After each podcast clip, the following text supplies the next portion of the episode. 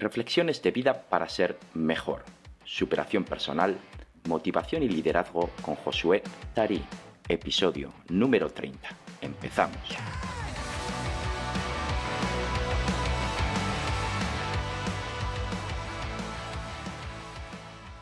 El problema es cuando no sabes dónde estás. O sea, yo ahora mismo, si pongo el GPS, seguramente esté por alguna parte de Castilla y León, más cercano a Navarra, pero si me preguntas por dónde estoy sentado, estoy en, un árbol, ¿vale? Un árbol de estos que es, tiene un- una zona en el centro bastante ancha, las típicas casa árbol, pero sin ser casa árbol. De hecho, luego si queréis, muevo un poquito la, la imagen. Y bueno, la realidad es que ha sido entre comillas, improvisado porque debería haber llegado al lugar en que me encontraba, pero habíamos quedado una hora, yo soy cumplidor, me he bajado del coche, lo he metido por eh, una vía pecuaria y me he subido a un árbol para conectar contigo con los datos del móvil.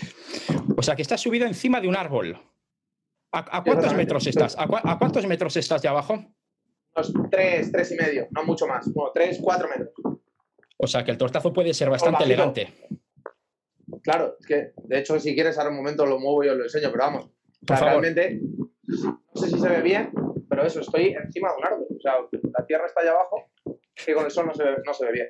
Entonces, no, a ver, ha sido complicado porque llevo el ordenador y llevo el móvil, ¿vale? Entonces, ha, sido un poco mm, jugársela, pero bueno. Entonces, entonces, creo. escucha, no estás solo con el móvil encima no, no. del árbol. Has subido con el ordenador.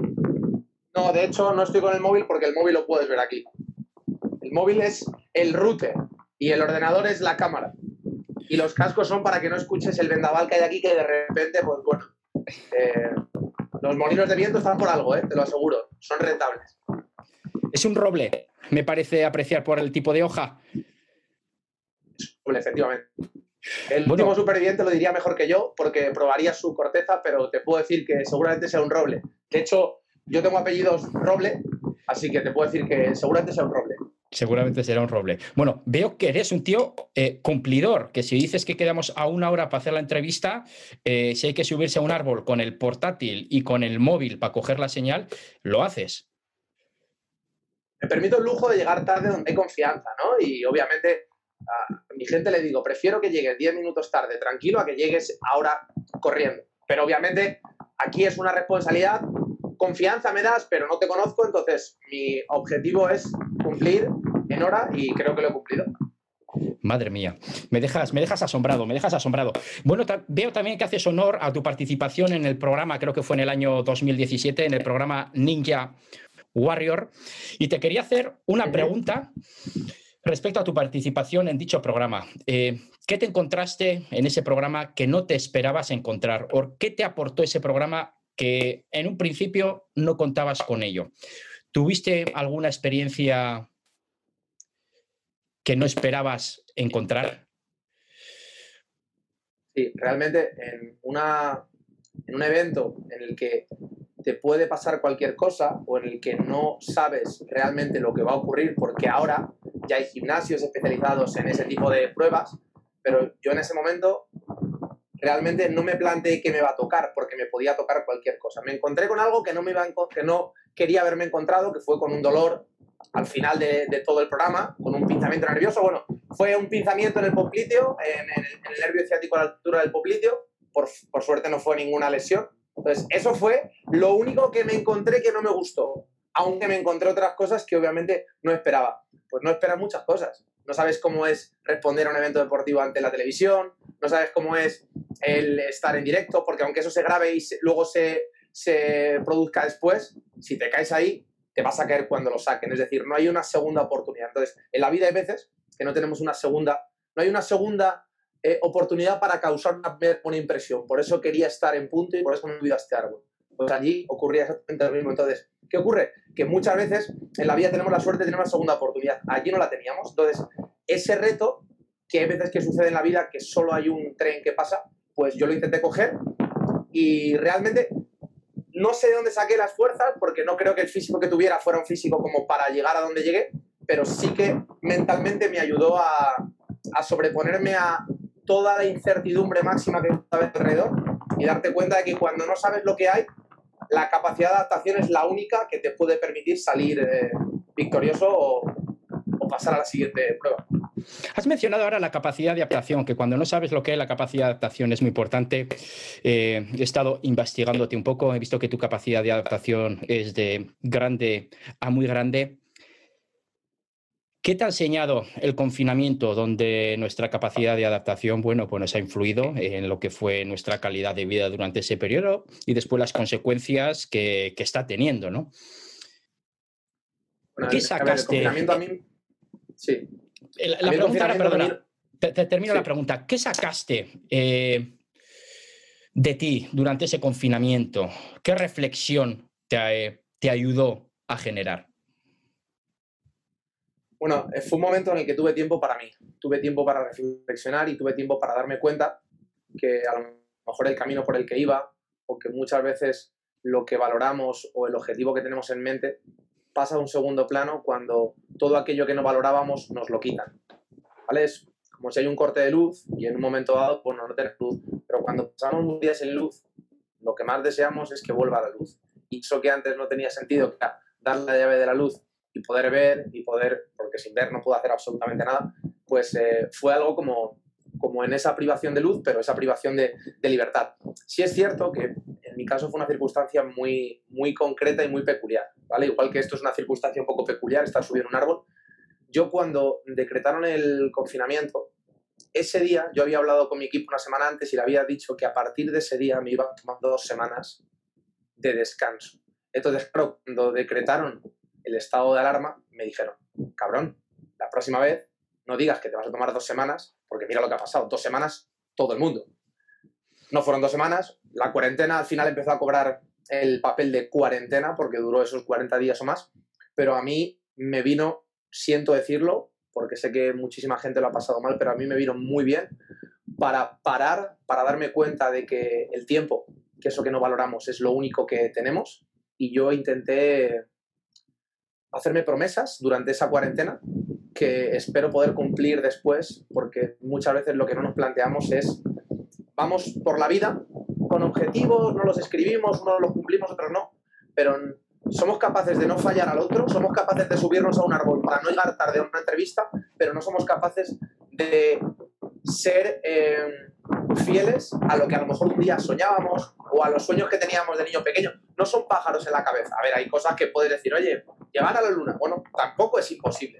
Pero sí es cierto que hay cosas que se nos han ido olvidando con el paso del tiempo y que personas como yo, que tenemos la suerte de no tener hijos ni tener ninguna eh, discapacidad, ninguna diversidad funcional que me limite obligatoriamente, creo que nos merecemos, tenemos el derecho y el deber de luchar más por nuestros sueños y de que esa y que esos sueños eh, vayan a favor de nuestra libertad, no vayan contra. Al final, muchas veces los objetivos son piedras que nos metemos en la mochila. Yo creo que los objetivos tienen que ser cosas que cuando los cumplamos, respiremos profundamente y digamos, esto es la hostia. Quiero ligar esta idea tuya con otra idea que muchas veces son los, los objetivos que nos establecemos y esa idea es la titulitis son objetivos que nos establecemos a nivel curricular, donde queremos llegar hasta aquí o hasta aquí, porque se supone que luego vamos a, tal vez, a vivir mejor. Y no quiero generalizar, porque cuando generalizamos, pues caemos siempre en un error. Pero sí quiero comentar que muchas veces cuando lo que queremos es acceder a todos esos títulos e ir engrosando ese currículum, nos olvidamos de lo que tú has mencionado, en este momento previo, de ser fieles a esos sueños que teníamos de pequeño. Porque que yo me acuerde, yo de pequeño jamás soñé en ser doctor. Y el que yo tuviera que luchar en su momento, ya hace muchos años, por sacarme ese doctorado, eh, pues tal vez influyó, y sin ninguna duda, influyó en que no fui fiel a esos sueños que tuvimos de pequeño. ¿Cómo eres una persona que lo tienes tan claro? Porque no es nada fácil tener claro e intentar ser coherente con esos sueños que tenemos de pequeño, ¿no? Pero yo déjame decirte, Chus, que es tan claro porque vengo de allí. Allí es que vengo de fallar. Cuando fallas, tienes la capacidad, si eres fiel a ti mismo, de darte cuenta de lo que no quieres. ¿Vale? Hay gente que lo tiene muy claro y que no llega a fallar y es gente a lo mejor mucho más libre, que yo admiro por lo que sea, lo ha conseguido antes o porque estaba en el lugar indicado en el momento indicado. Yo no soy una persona, yo no soy esa persona, yo no he estado en el lugar indicado en el momento indicado. Yo soy una persona que he fallado mucho, que sigo fallando constantemente, pero que no quiero fallarme a mí mismo. Entonces, para mí equivocarnos está permitido, pero caer siempre sobre la misma piedra no. Y eso es algo que hacemos constantemente. Hay gente que lleva con el mismo problema 10 años, bloqueado en una relación tóxica, bloqueado en un trabajo que no te gusta. Yo entiendo que estés un año, que intentes buscar soluciones, dos años, tres años, pero es que 10 años te puede pasar tu vida y no te das cuenta de que lo que querías hacer muchas veces no va a llegar. Entonces, a mí me da pena la gente, no que se muere sin conseguir sus sueños, sino que se muere sin intentarlo.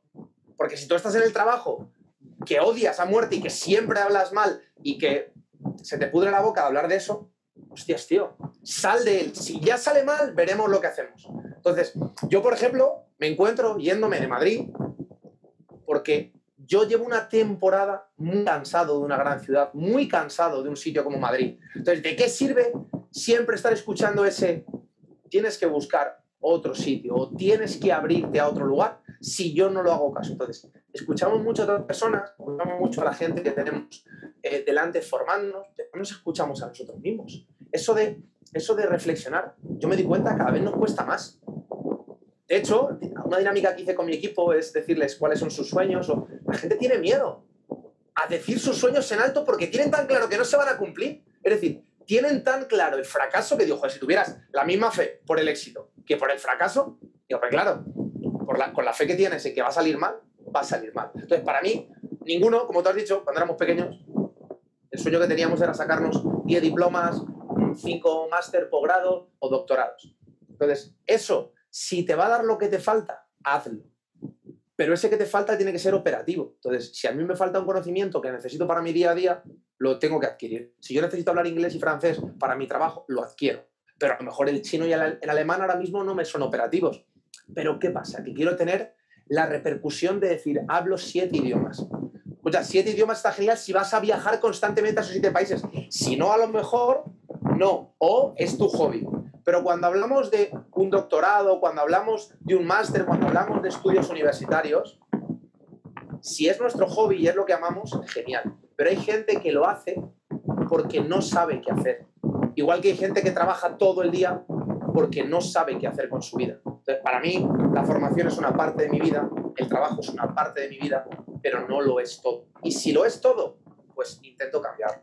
Porque al final, si algo eclipsa mi vida por completo, pues oye, una cosa es que vea poquito y otra cosa es que no vea nada del camino. Lo que pasa que eh, lo, que estás diciendo, Josué, eh, perdona que te diga esto, pero va totalmente en contra del modelo de sociedad que tenemos. Eh, ¿Por qué? porque somos, somos los títulos que tenemos. Y es así, somos los títulos que tenemos. Eso es lo que cree la sociedad, ¿no? Y eso es lo que los creemos mucho. Tienes muchos títulos, estás aquí. Tienes pocos títulos, estás aquí. Y eso creo que es un... Con los títulos, con, con, todo, con los títulos, los seguidores en redes sociales, el dinero en tu cuenta bancaria, las opiniones que puedes tener, algo que me hace mucha gracia cuando nos compramos algo es que buscamos las opiniones. ¿Vale? Tú imagínate que sacas un producto al mercado hoy. ¿Vale? Hoy. Ese producto es la hostia, pero no tiene ninguna referencia. Entonces nadie te lo compra, pero es que dentro de un mes se ha reproducido ese día de hoy no tiene referencia durante un mes. Y no te compra nadie, y no te compra nadie, y no te compra nadie. Entonces, para mí, pues, todo el mundo ha empezado desde la nada. Todo el mundo ha empezado sin esa formación, sin esos títulos, sin... Entonces, ¿qué pasa? que por no tenerlos no vas a tener la capacidad o no vas a tener las competencias. A ver, no quiero que se me malinterprete, para mí la formación es lo que tengo debajo de los pies. Las raíces de ese árbol es la formación. Pero una cosa es la formación que te la da todo el conocimiento que vas aprendiendo en tu vida y otra cosa son los títulos. Porque los títulos es al final un trámite. Yo pago, me dan un título y lo pongo en el despacho. A mí eso no me da nada nada. O sea, de hecho, yo no, me, no volvería a estudiar nada por el simple hecho del título que me dé. No estudiaría nada que para mí no sea práctico, no me vaya a reportar algún, eh, algún beneficio que compense el tiempo invertido y el dinero invertido, pero sobre todo el tiempo, sobre todo el tiempo. Déjame que juegue de abogado del, diablo, que me gusta mucho. Eh, no es mi opinión personal, pero entiendo que es la opinión de, de muchas personas. Claro, tú ahora dices eso, que has conseguido llegar hasta un punto y que ya tienes unos determinados títulos. Es decir, tú ahora estás diciendo que no vas a estudiar nada solo por el título porque ya lo tienes. Pero eso no es aplicable a gente más joven que está en otra etapa de ese proceso educativo. Y es más, te voy a decir más, tal vez no sea conveniente decirle a esas personas o hacerle la reflexión que tú estás haciendo. Porque si tú estás haciendo una reflexión eh, más enfocada la que hay que escucharse a uno mismo, eh, si hacen esa reflexión, eh, no van a, tiene más probabilidad de no seguir estudiando. Entonces, me puedes parecer un vendehumos. Eso es lo que te podría decir alguien. A ver, mi opinión personal, mi opinión personal eh, eh, me parece que lo que has comentado, yo voy también por esas vías, ¿no? Pero claro, yo si yo me analizo a mí mismo, digo, claro, tú, Chus, es fácil que esa sea tu opinión personal, porque tú tienes 43 años que voy a hacer ahora, llevas toda la vida estudiando, eh, como consecuencia de eso, llevas sacando títulos y bueno, y tienes ahí alguno que otro, ¿no? Entonces no te hace falta más. Y a pesar de eso vas sacando más porque, bueno, es el proceso, ¿no? Entonces es fácil que tú lo digas, Joder, pero plantéaselo a, a una persona que, está en, otra etapa dentro de su proceso educativo. ¿Cómo podemos integrar eso? ¿Cómo podemos quitar la importancia de esa titulitis y centrarnos más en el cómo es esa persona? Es un debate un poco, una reflexión un poco ah, complicada. Te lo, simplifico, te lo simplifico muy fácil, a mí no me parece complicado. Creo que el título es el, es el medio, no es el fin cuando el título es el medio no es el fin para conseguir tus objetivos, cuando tu sueño está detrás de que una vez que termines esos estudios te vaya a reportar una experiencia, una oportunidad que te vayan a dar, por ejemplo, oye, pues es que para entrar a este concierto necesitas esta entrada, ¿vale? La entrada es el medio para el concierto, no es el fin, no, ya tengo la entrada, ya lo tengo. Entonces, para mí, el título, si es el medio para conseguir tus objetivos y para ser más feliz o para conseguir ayudar a más gente o para repercutir o impactar más tanto en tu vida como en la de los demás, genial. Pero hay gente que colecciona títulos. Entonces, ahí es cuando viene el problema. Cuando tengo el título y digo, ¿y ahora qué? ¿No? El título al final puede ser algo material. Y el materialismo a lo que nos lleva es acumular cosas que luego no nos sirven para nada y que muchas veces se valoran más desde fuera que desde dentro. Te pongo un ejemplo. Tengo un Lamborghini. Un Lamborghini. Me lo voy a gozar dentro de. Pero ¿sabes quién se lo va a gozar más? tú viéndome desde fuera diciendo, qué hijo de puta el coche que tienes, tío. Y yo desde dentro, ¿sabes lo que estoy pensando? Que ya eh, el salpicadero, le he visto muchas veces, que ahí se sentó el otro día una tía que me ha dejado, que tengo unas deudas por delante brutales.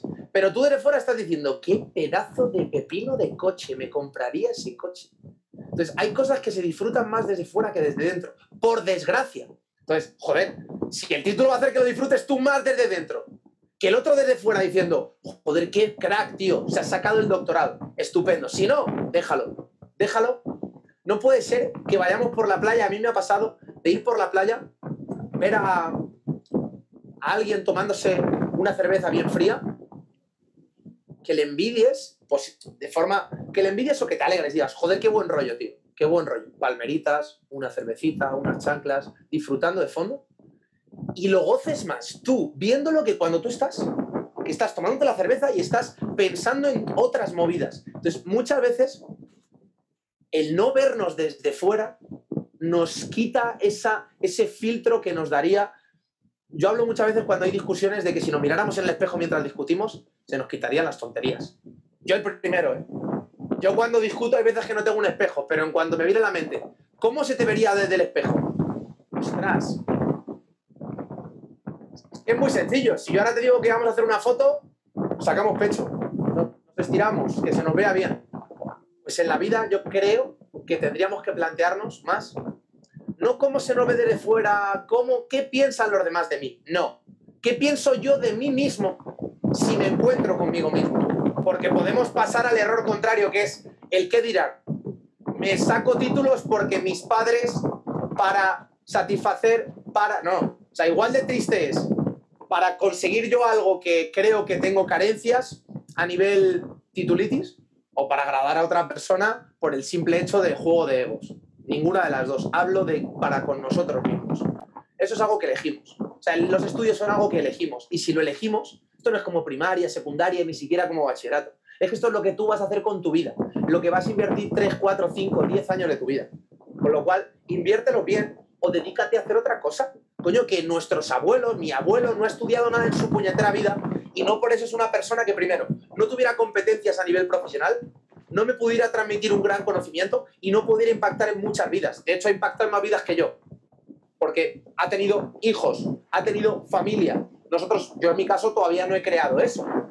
Y, no tengo por qué crearlo. Entonces, hay gente con muchos títulos muy pobre y transportando una frase de título a dinero, hay una frase que decía, hay gente tan pobre que solo tiene dinero. Pues yo creo que hay gente tan inculta que solo tiene títulos. Así que el título es importante, pero se lleva detrás el aprendizaje que merece. Y hay mucha gente que no lo hace, o sea, que no lo lleva a cabo. Los expertos, los famosos expertos en comité de expertos. ¿Expertos de qué?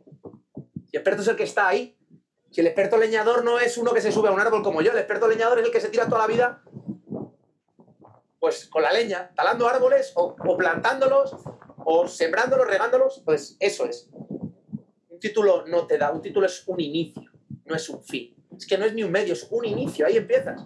Ahora te toca darle caña, no, ya he llegado, uf, que un título no es, no es un examen de un funcionariado. Con todo el respeto del mundo al funcionariado y a la gente con títulos. Entonces, desde mi, desde mi punto de vista, si yo no tuviera títulos y dijera esto, se interpretaría peor, chus yo no podría estar en una mesa con doctores o en una mesa con... Entonces, tengo la suerte de tener esa titulación, tengo suerte de tener esa especialización y tengo suerte de tener la experiencia que tengo para que cuando la gente de arriba, como tú has dicho, has hecho esa comparativa, critique a los de abajo, decirles, pero escucha, que yo estoy arriba contigo y, puedes ser el tío más mierda del mundo, aunque tengas 75 títulos. Y esa persona que está ahí abajo puede tener una valía personal increíble. De hecho, hay muchos líderes, hablamos de líderes ahora mismo, líderes deportivos, líderes políticos, etc. Hay muchos líderes a lo largo de la historia de la humanidad que te aseguro que no se les recuerda ni por los títulos que tienen, ni siquiera por las medallas. Y las medallas, fíjate que es algo que me gusta más que los títulos. Medallas deportivas o medallas de retos con, con los demás o contigo mismo. Ahí no te voy a engañar que soy competitivo, pero sobre todo competitivo conmigo mismo. Has mencionado una frase que, que yo le llevo dando vueltas a muchos años, que muchas veces no nos paramos a pensar en qué pensamos sobre nosotros mismos. Es decir, si nos encontráramos con nosotros, ¿qué pensaríamos? Y lo que hacemos es pensar hacia afuera. Si hago esto, ¿qué van a pensar los demás de mí? Y muchas veces dejamos de hacer cosas por el qué pensarán, ¿no? Y tal vez no llegamos a, cumplir esos sueños. ¿Qué importancia tiene el cuerpo dentro de todo este proceso?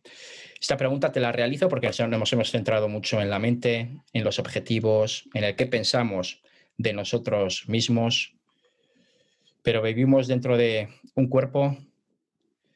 ¿Qué importancia tiene? ¿Qué importancia le damos? ¿Qué importancia crees que debería tener? la importancia que tiene la tengo claro. Otra cosa es la importancia que le demos, ¿no?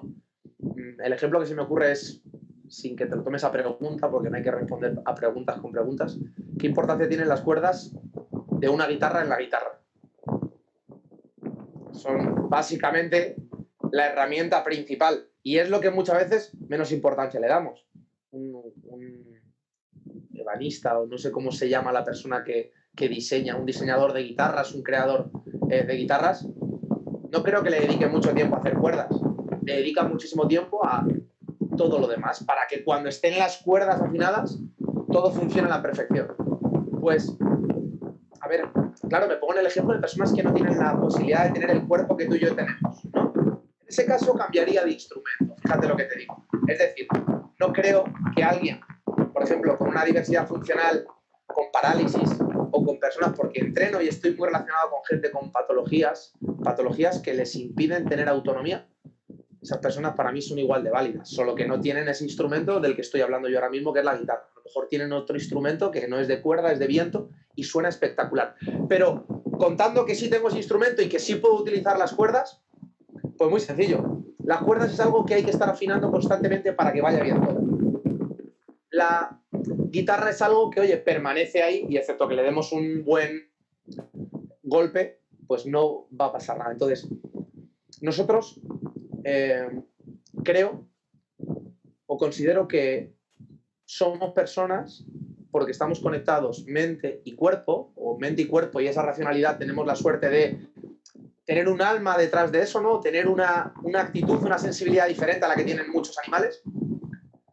Pero creo que el cuerpo al final es el que va a delimitar, en parte, cómo funciona ese alma, o qué hay dentro, o y cómo funciona nuestra, nuestra cabeza.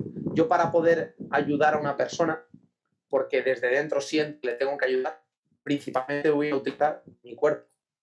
Desde ayudarle a que se levante, cogerle las bolsas de la compra, ir a realizar eh, una acción humanitaria o el simple hecho de darle una tecla para hacer una transferencia para... Entonces, el cuerpo y el movimiento es algo que no valoramos como lo que es, como un regalo, y no lo cuidamos.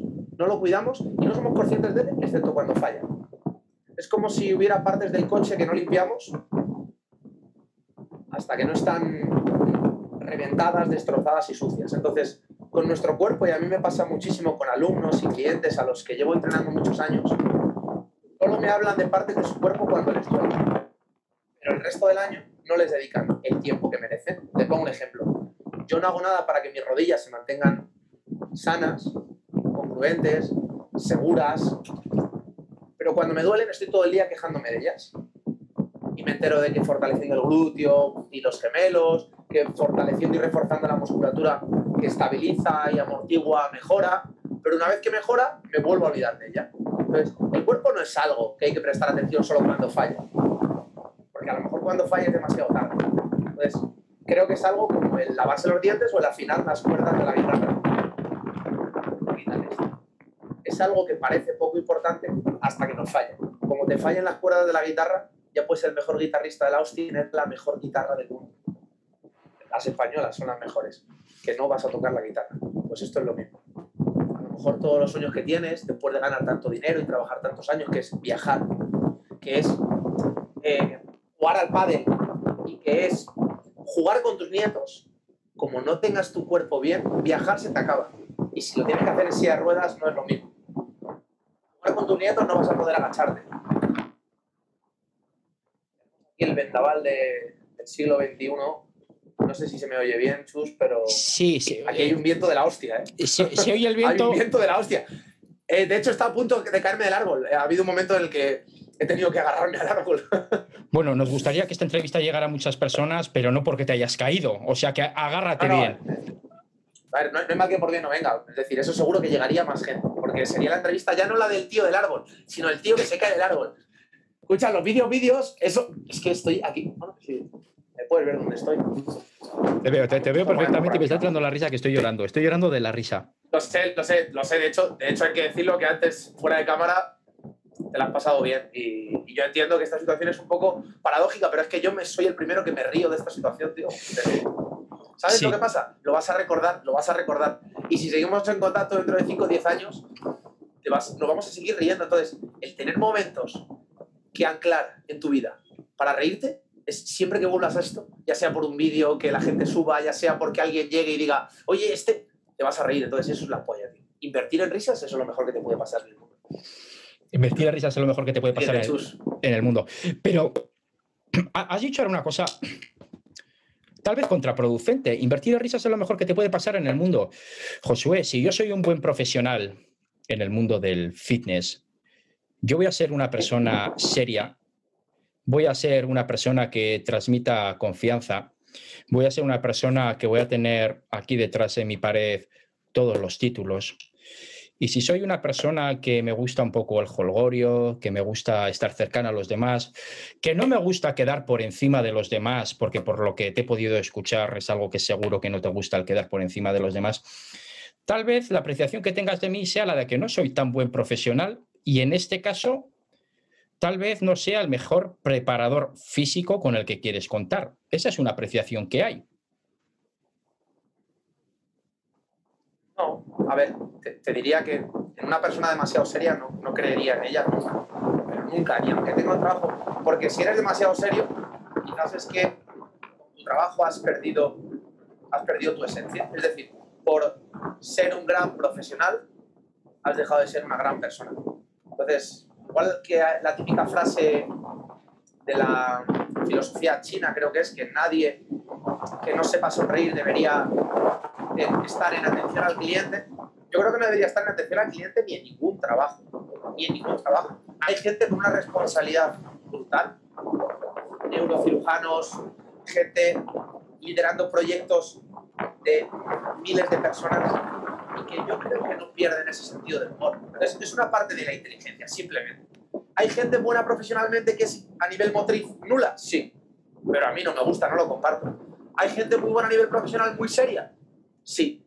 Yo a veces he sido muy serio y tampoco me gusta y no lo comparto, porque creo que el sentido, el sentido del humor es una inteligencia que hay que regar. Y esa inteligencia emocional, por un lado, se puede expresar con risas y por otro lado se puede expresar llegando a las personas. Y si eres demasiado serio, yo te pregunto, ¿cómo, cómo llegas a las personas? ¿Cómo le intentas hacer ver a esa persona que tú has estado en su lugar o que tú le puedes ayudar?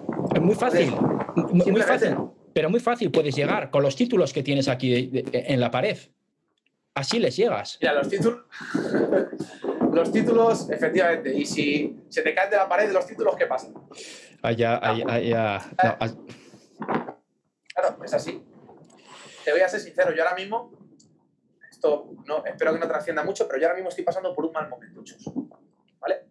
A ver, ahora cuando analizo mi vida, digo, estoy pasando por un mal momento, ¿vale?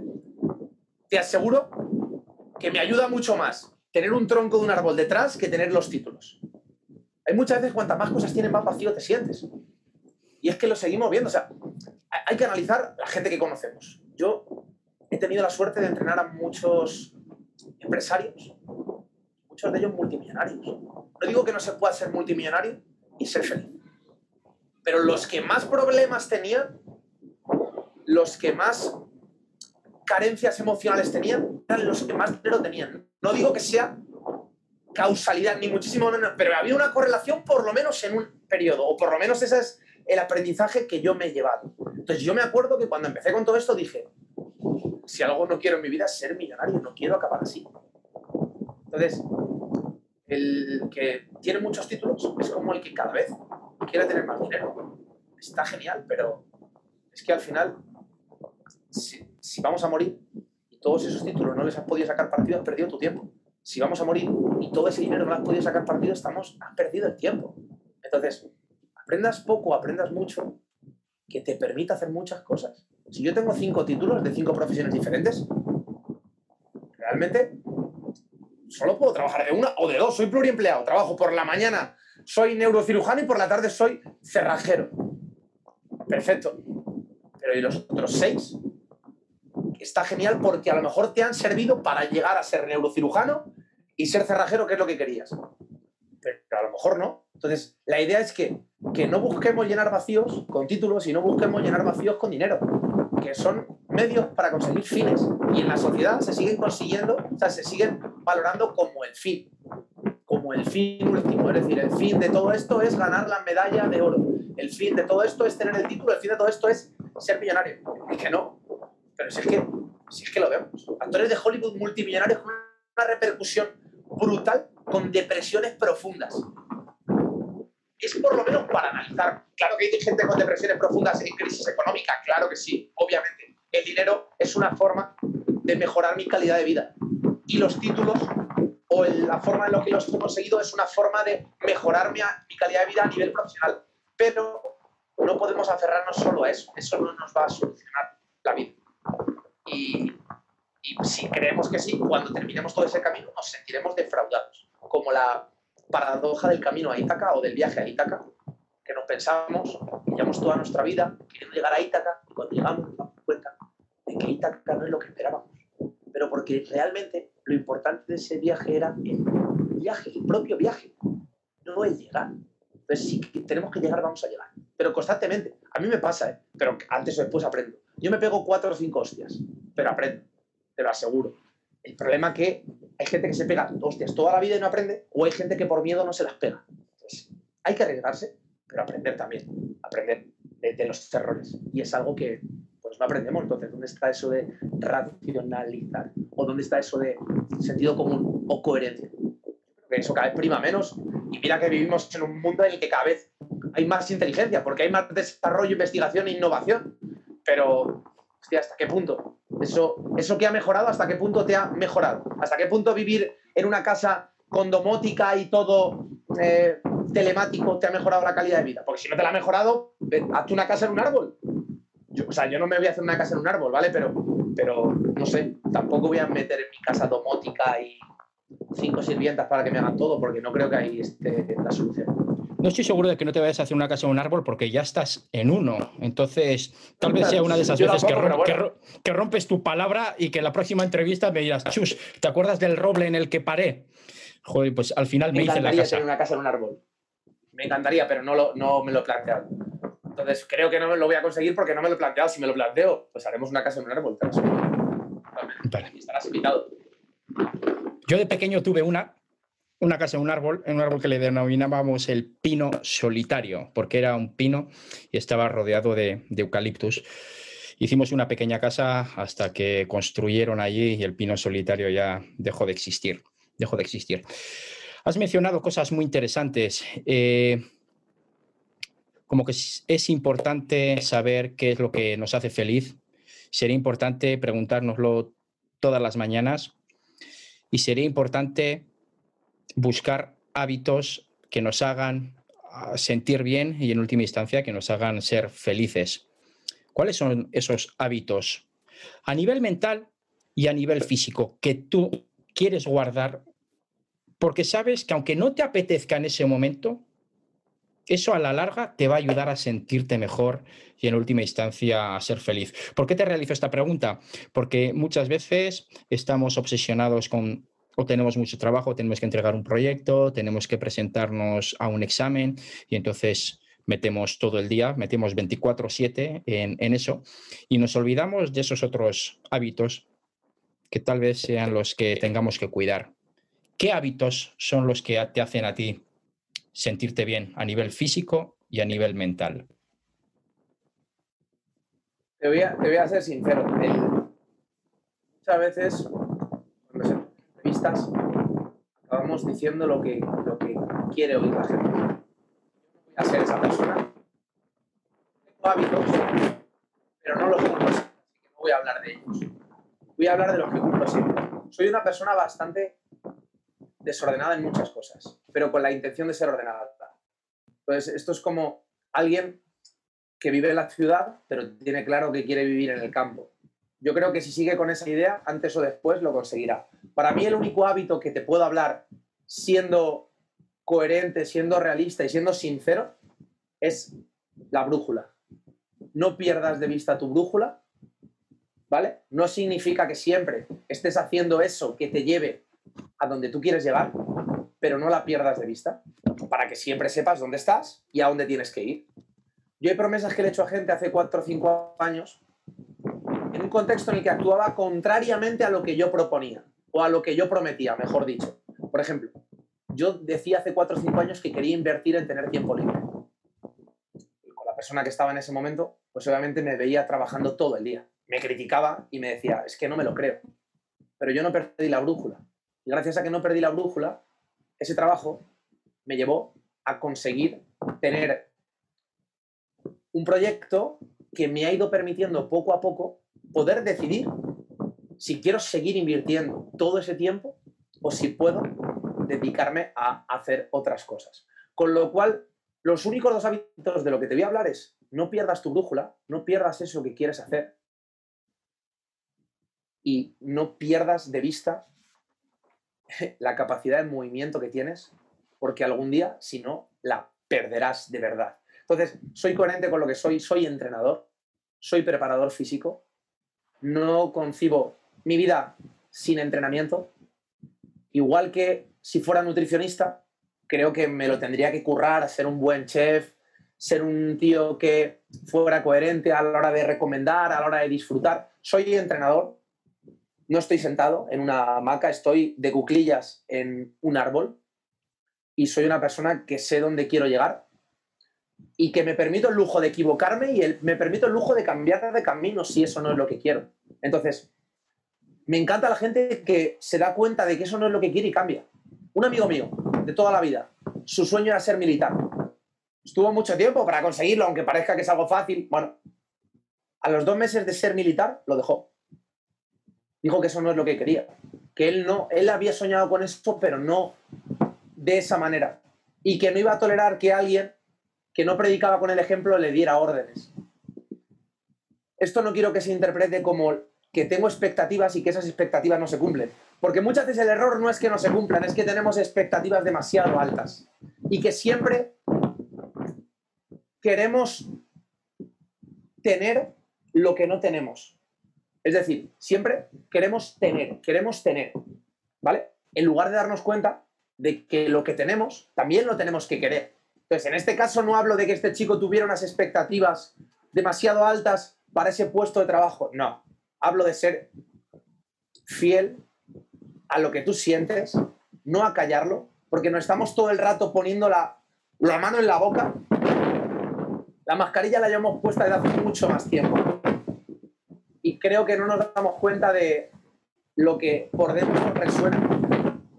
Si tú escuchas a alguien constantemente contando del mismo problema siempre, yo a esa persona la grabaría y le diría, tú te estás oyendo, cambia, pero para cambiar hay que ser valiente. Y esa valentía, pues también hay que entrenarla, porque es una toma de decisiones. Yo puedo sentir miedo, mi reacción puede ser tener miedo, pero mi decisión es afrontar ese miedo. Entonces, la gente vive de reacciones en lugar de, decisiones.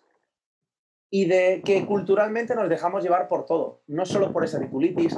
Hay algo de lo que no se habla ahora mismo. En este contexto, 10 años atrás, 10 años adelante, no se va a hablar tampoco. A mí me jode y me da igual que me critiquen por ello, porque me pueden decir, pues eres un, eres un paupérrimo. Pero se habla constantemente de la productividad y del dinero. Y tarde o temprano, igual que hubo un día en el que lo más importante no era el dinero, tarde o temprano lo más importante no va a ser el dinero. Toda la gente que esté metida ahora mismo en tema desarrollo profesional está metida en la vorágine de hiperproductividad e hiperfacturación. ¿Qué has facturado? Dos millones de euros. De puta madre. Me flipa, eres un fenómeno. Si me puedes ayudar a mí a facturar algo más de lo que facturo, genial. Estupendo. Pero cuando lo único que existe en tu vida es el facturar más, primero, vas a tener que ser un crack en invertir. Porque una cosa es facturar y otra cosa es invertir. Porque cuando tienes muchísimo dinero, por mucho que inviertas en viñedos y en propiedades, a ver qué haces con todo ese dinero para controlarlo. Entonces, para mí eh, es algo que me chirría constantemente. Porque parece que ahora mismo estamos en el contexto de criticar la gente que es vaga, la gente que no está todo el día produciendo y valorar y rendir pleitesía a los que nos van a enseñar cómo facturar 10K en una semana. es cojonudo, repito. Sí. Vamos a hacer aquí un debate. Chus versus Josué. ¿Vale? Sí. Voy a jugar un papel. Josué, cuanto más facturo yo, quiere decir que soy mejor porque estoy luchando por un mundo donde puedo ayudar a más personas. Y entonces, si en vez de facturar 3K, facturo 25K, quiere decir que he ayudado a muchos más. Y tú, con el pensamiento que tienes... Ese marketing es la hostia. Ese marketing es el que uso yo también. Y tú... Es el que uso yo, pero es marketing. Eh, bueno, es marketing porque se utiliza, eh, pero es un pensamiento eh, que yo he oído. Y es más, dentro de este pensamiento, personas que piensen solo en guardarse las cosas para sí, en su propio beneficio, en ser una persona tranquila, ¿no? Eh, pues mira, pues facturo mil y, vivo bien. Y bueno, y estoy con, con la gente que quiero, estoy con mis amigos, estoy con mi familia, con quien sea, y hago las cosas que a mí me gustan. Pero ¿sabes lo que pasa? que esas personas eh, son personas que no aportan a los demás, que se quedan todo para ellas, que no quieren aportar a ayudar y a que los demás vayan mejorando. Y eso es una visión que hay. Y es una visión bastante extendida, ni por gracia ni por desgracia. Es una visión que hay. y la comparto, la comparto. Puede sonar paradójico, pero la comparto. Explícame dicha paradoja, porque me ha parecido entender que antes eh, estabas en cierto modo criticando, entre comillas, esa visión y ahora en cierto eh, modo dices que la estás compartiendo. No sé si me puedes explicar esa paradoja. Primero, le voy a dar la razón a las personas que dicen de que nadie te va a criticar estando por encima, sino estando por debajo obviamente estoy por debajo de los que facturan 10, 100 y un millón. Lo tengo claro, ¿eh? Pero escucha, lo tengo tan claro, vamos, como que simplemente hay que analizarme. Vamos, no soy un tío que me declare no solvente, pero sobre todo en este momento de mi vida, con lo opuesto, ¿vale? Estoy de acuerdo en cuanto más, más personas puedes ayudar. Dirijo un equipo de más de 10 profesionales, con más de 200 clientes, en el que si yo tuviera más dinero, les podría aportar mejores materiales, un espacio más aclimatado, mejores medios, les podría hacer más regalos y les podría tratar mejor. Lo tengo clarísimo. Ahora, no significa que con lo que tenga no haga... Es decir, ahora mismo con lo que tengo ponte que hago el 95% de lo que puedo, pero tengo poco. Y cuando tenga mucho, como he cambiado, porque el dinero dicen que no cambia, pero yo creo que sí cambia, no lo sé, lo tienen que decir los que, los que tienen mucho dinero. Ahora imagínate, tengo 10, pero meto el 85%, el 95% de ese poquito que tengo. Y cuando tengo 100, invierto un 2. Porque es más ese 2%. O sea, ningún loco. No es lo mismo un 85% de 100 que un 85% de un millón. Entonces, obviamente, cambias tu modus operandi. Oye, pues mira, antes contribuía, si muy sencillo. Yo colaboro con alguna asociación, ¿vale? De personas con discapacidad. Y si colaboras con un porcentaje, pon un ejemplo, colaboras, imagínate, con un porcentaje de lo que tú facturas, el 0,5%. Perfecto. Pero si facturo 10 veces más, hostia, es que el colaborar con ese 0,5% es una pasta. Voy a colaborar con 0,25. Ahora yo te pregunto, ¿estoy ayudando a más personas o a menos? Vale. Si es verdad que tienes la capacidad de poder ayudar a más personas. Ahora bien, vas a hacerlo. Vas a ayudar a más personas. ¿Cuántos, ¿Cuántas conferencias de Michael Jordan han conseguido sacar a otro Michael Jordan? ¿Cuántas conferencias que ha dado Mike Tyson ha conseguido ayudar a que un boxeador llegue a ser campeón del mundo de los pesados?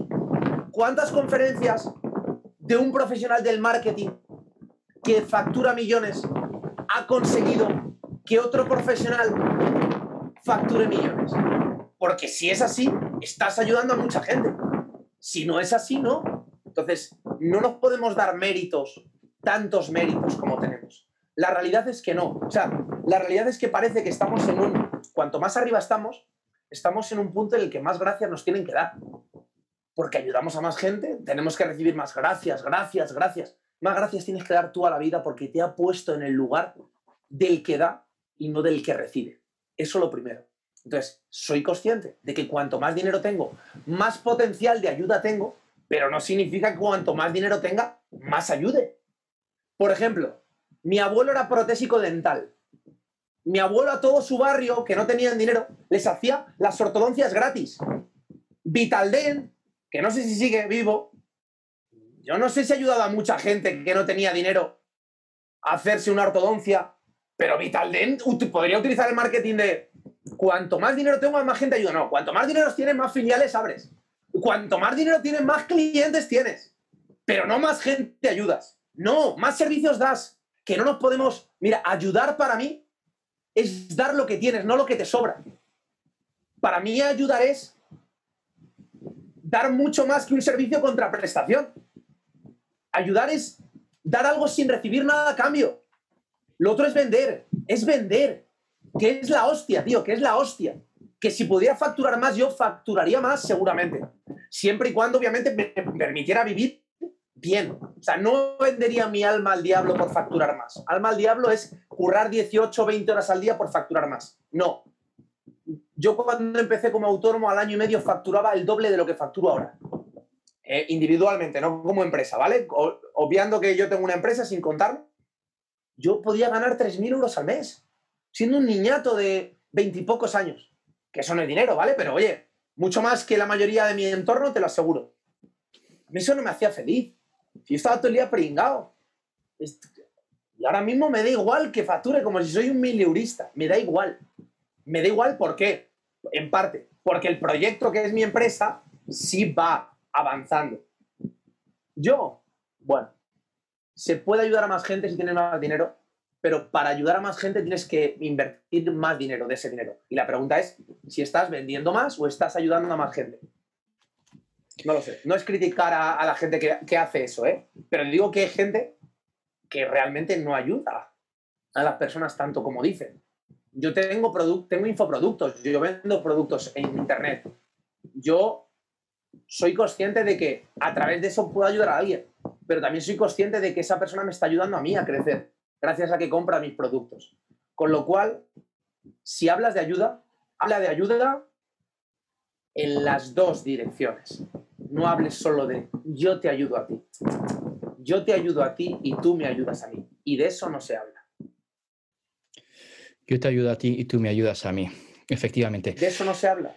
No se habla de cooperación. Se habla de yo, te, yo ayudo a más gente. Tú ayudas más y recibes más. Con lo cual es recíproco.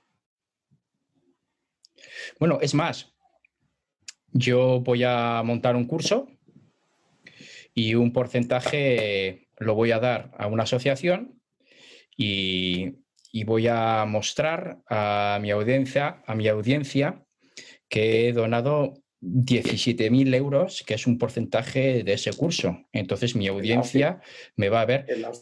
Todo esto es un supuesto, ¿eh? Sí, sí, sí, no, pero y, es la hostia ese supuesto. Y, mi audiencia me va a ver que Chus es un tío muy generoso, un tío muy solidario. Esa es una visión.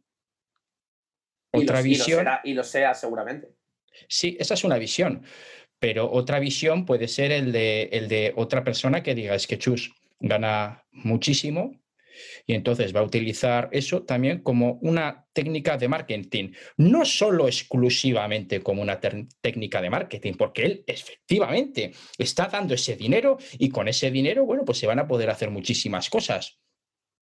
Pero lo que está claro es que Chus no lo da sin comentarlo a su audiencia, que lo podría hacer perfectamente, sino que lo da comentándolo a su audiencia. Y alguien podría decir, no me estoy posicionando en ningún lado, ¿eh? Y alguien podría decir, pues es fenomenal que lo dé, porque si, le da, si lo da, inspira a más personas a que hagan lo mismo y den también ese dinero. Entonces, no quiero posicionarme en ninguno de estos lados, pero sí quiero mostrar cuáles son las diferentes visiones que puede haber, ¿no? Como desde el mismo hecho, unos lo pueden ver como que efectivamente esta persona es un cara dura y lo único que quiere es aprovecharse. No, para nada, para nada, ¿eh? No, no, quiero hablar. Didi, habla tú, perdona. No, que eh, no, no, considero a, la gente que hace eso que sean caraduras, ni mucho menos. ¿eh? O sea, al final, si son capaces de facturar lo que facturan, son porque obviamente tienen un producto, tienen un medio y llegan a mucha gente. Y si llegas a mucha gente, obviamente, algo bueno tienes que entender. A lo que me refiero es que no hace falta tener, facturar millones para ayudar a mucha gente. Que se puede ayudar a mucha gente sin facturar. Joder, no, ofrecemos contenido gratuito en redes sociales. No ofrecemos, estamos ayudando ya a gente. Lo que pasa es que ese dinero, eso no te ayuda a ti. Yo cuando genero contenido gratuito, ayudo a gente. Pero es que esa gente no me ayuda a mí, porque ese vídeo no, no facturo. Cuando vendo un producto, ayudo a gente y esa gente me ayuda a mí. Esa es la ayuda que nos mola. A cualquiera que seamos empresarios. Que yo soy empresario, pero antes de empresario soy persona.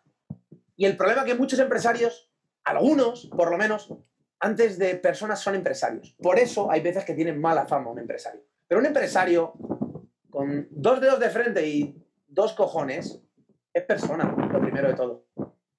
Y no hace falta facturar millones para ayudar a la gente. De hecho, no creo que ningún empresario esté buscando facturar millones para montar una ONG y ayudar a mucha gente. No, facturas millones para poder llegar a más gente y facturar más y obtener rentabilidad, porque si facturas millones seguramente tengas muchísimos gastos. Y esos gastos hay que cubrirlos. Y obviamente necesitas ayudar a más gente. La ayudas, pero también te ayudan a ti. Es que es un, esto es un win-win. No podemos vender solo que yo te esté ayudando a ti, que no. ¿No? Yo soy maestro, soy entrenador. Yo te ayudo a ti. Y tú me estás ayudando a mí a mejorar, haciéndome que adquiera experiencia y dándome feedback. Sí, lo que pasa es que muchas veces esa arrogancia o, ese ego que tenemos muchas veces no nos deja ver esa otra, esa otra visión. Es uno de los aspectos que, una de las consecuencias que suele pasar. Un segundito, que se me ha cortado un poco el audio. Bueno, esto luego lo corto. No, Creo que me he quedado. Se oye bien, se oye bien. O le he dado aquí algún golpe Tengo aquí otra. Si es que, tío, si es que lo de estar en la civilización es un coñazo. ¿Me oyes? Sí, te oigo ahora. Sigue, sigue. Empieza. No, que lo de estar en la civilización, chus, es un coñazo, tío. Mira, te quedas sin pila. Yo estoy en un árbol, eh, no se me ha cortado. Tengo, tengo una, una calidad ahora mismo de sonido e imagen. De verdad, estoy flipando porque lo primero que he pensado es a lo mejor no hay cobertura. De hecho, ya te digo. Tengo perfecto cobertura y todo. Es increíble las, las tecnologías y las telecomunicaciones. Eso sí que ha visto, nos ayuda a todos más. Cuanto más telecomunicaciones, más nos ayudan. Sí, efectivamente, efectivamente. Igual, eh, a los que les gusta la naturaleza podemos encontrar lugares más cercanos a la naturaleza o en la propia naturaleza para trabajar, para trabajar desde ahí. Josué Tarí, me ha encantado hablar contigo. He intentado mostrar diferentes ah, visiones, eh, ponerme en un lado, ponerme en el otro, un poco con el, con el objetivo de no de picarte directamente, sino de mostrar diferentes visiones que pueden tener o que tenemos las, las personas. Eh, en teoría, en teoría, esto iba a ser una charla sobre fitness, eh, pero ha derivado en un aspecto, creo que mucho más importante a cuanto que es la base sobre la que se construye todo. ¿Vale? Que Nos hemos andado por las ramas, tío. Nos hemos andado por las ramas. Nos hemos andado por las ramas, efectivamente. No lo había cogido. Dios, qué torpe que soy. Sí, fíjate que me lo suelen decir. pues, escucha, está a, punto de ni hacer esto. Pues porque lo has hecho. Ay, chuchus. Soy un poco corto, soy un poco corto. Hay cosas, hay cosas que no cojo, soy muy lento. Para algunas cosas soy un poco más rápido, pero por regla general muy lento. Josué, me ha encantado hablar contigo. Eh, Igualmente. Jamás he realizado una entrevista, no he hecho nunca una entrevista en un árbol. No sé si la volveré a hacer. Igual la próxima soy yo, es el que estoy subido al árbol, pero creo que es una de estas. hacerte la entrevista. creo que es una de estas entrevistas para, para cogerlas con, papel y con boli para apuntar eh, las perlas que va soltando y, reflexionar un poquito sobre, sobre todo esto que, que has ido comentando. Ha sido para mí un auténtico placer. Espero que lo pases genial al sitio donde estés yendo y que te ayude a, desconectar, para coger fuerzas y para volver luego también con, con otra mentalidad. Ha sido un placer enorme. Un abrazo. El placer es mío, Chus. Muchísimas gracias por la oportunidad. Como último pincelada, como última pincelada, me gustaría decir a todas esas personas que no le vean sentido a mi discurso cuando hablo de quitarle sentido o valor al dinero, yo les pregunto, en ese camino, en esa transición de la vida a la muerte, igual que en esa transición al parto nos ayuda el cordón umbilical por un lado y por otro lado nos ayuda pues, el, el doctor o el que esté, yo les pregunto, en esa transición en la que estamos muriendo, en la que tenemos que ser conscientes de que se nos acaba la vida, yo le pregunto a esas personas que me pueden criticar un poco por no darle importancia al dinero, ¿qué es lo que más te va a ayudar? Lo que has aprendido, lo que te has llenado el corazón y lo que has vivido o el dinero. Yo me veo en mi lecho de muerte y veo tan claro que el dinero pierde todo el sentido de golpe que intento no darle toda la importancia que le damos a nivel cultural.